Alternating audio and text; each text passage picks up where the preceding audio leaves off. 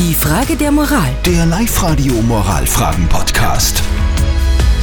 Die heutige Frage der Moral auf Live-Radio kennen viele Eltern in Oberösterreich. Die Sabine hat uns geschrieben, sie hat zwei Kinder und die waren jetzt natürlich während Corona die ganze Zeit zu Hause. Das war anstrengend und die Kids gehen ja auch schon ordentlich auf die Nerven, schreibt sie.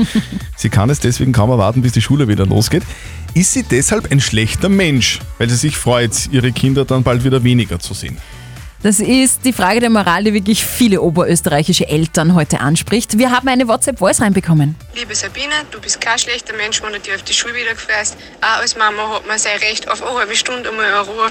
Und gerade wenn man vielleicht dann arbeiten geht, ist es absolut normal, wenn man dann einmal ein bisschen die Nasen voll hat von den lieben Kinderlein, aber wenn man es eigentlich recht gern mag. Und der Peter hat noch reingeschrieben, ein schlechter Mensch oder gar eine schlechte Mutter bist du nicht. Sabine, Fakt ist, es ist anstrengend und Fakt ist, als Eltern braucht man auch eine Pause. Gut, dass die Schule wieder startet. Was sagt der Experte? Lukas Kehlin von der katholischen Privatuni in Linz.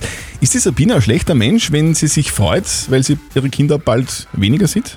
Sehr vielen wird es so gehen, dass sie es kaum mehr erwarten können, dass die Schule wieder anfängt und dass die eigenen Kinder nicht zu Hause sind. Ist das schlimm? Im Gegenteil, es ist sehr verständlich. Kinder sind egozentrisch und dadurch fordern sie viel. Als Eltern ist es wichtig, neben der Sorge um die Kinder die Selbstsorge nicht zu vernachlässigen.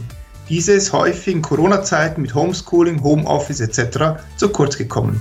Freuen Sie sich also ohne schlechtes Gewissen darauf, dass die Kinder wieder in die Schule gehen können. Also zusammengefasst, kein schlechtes Gewissen haben, liebe Sabine.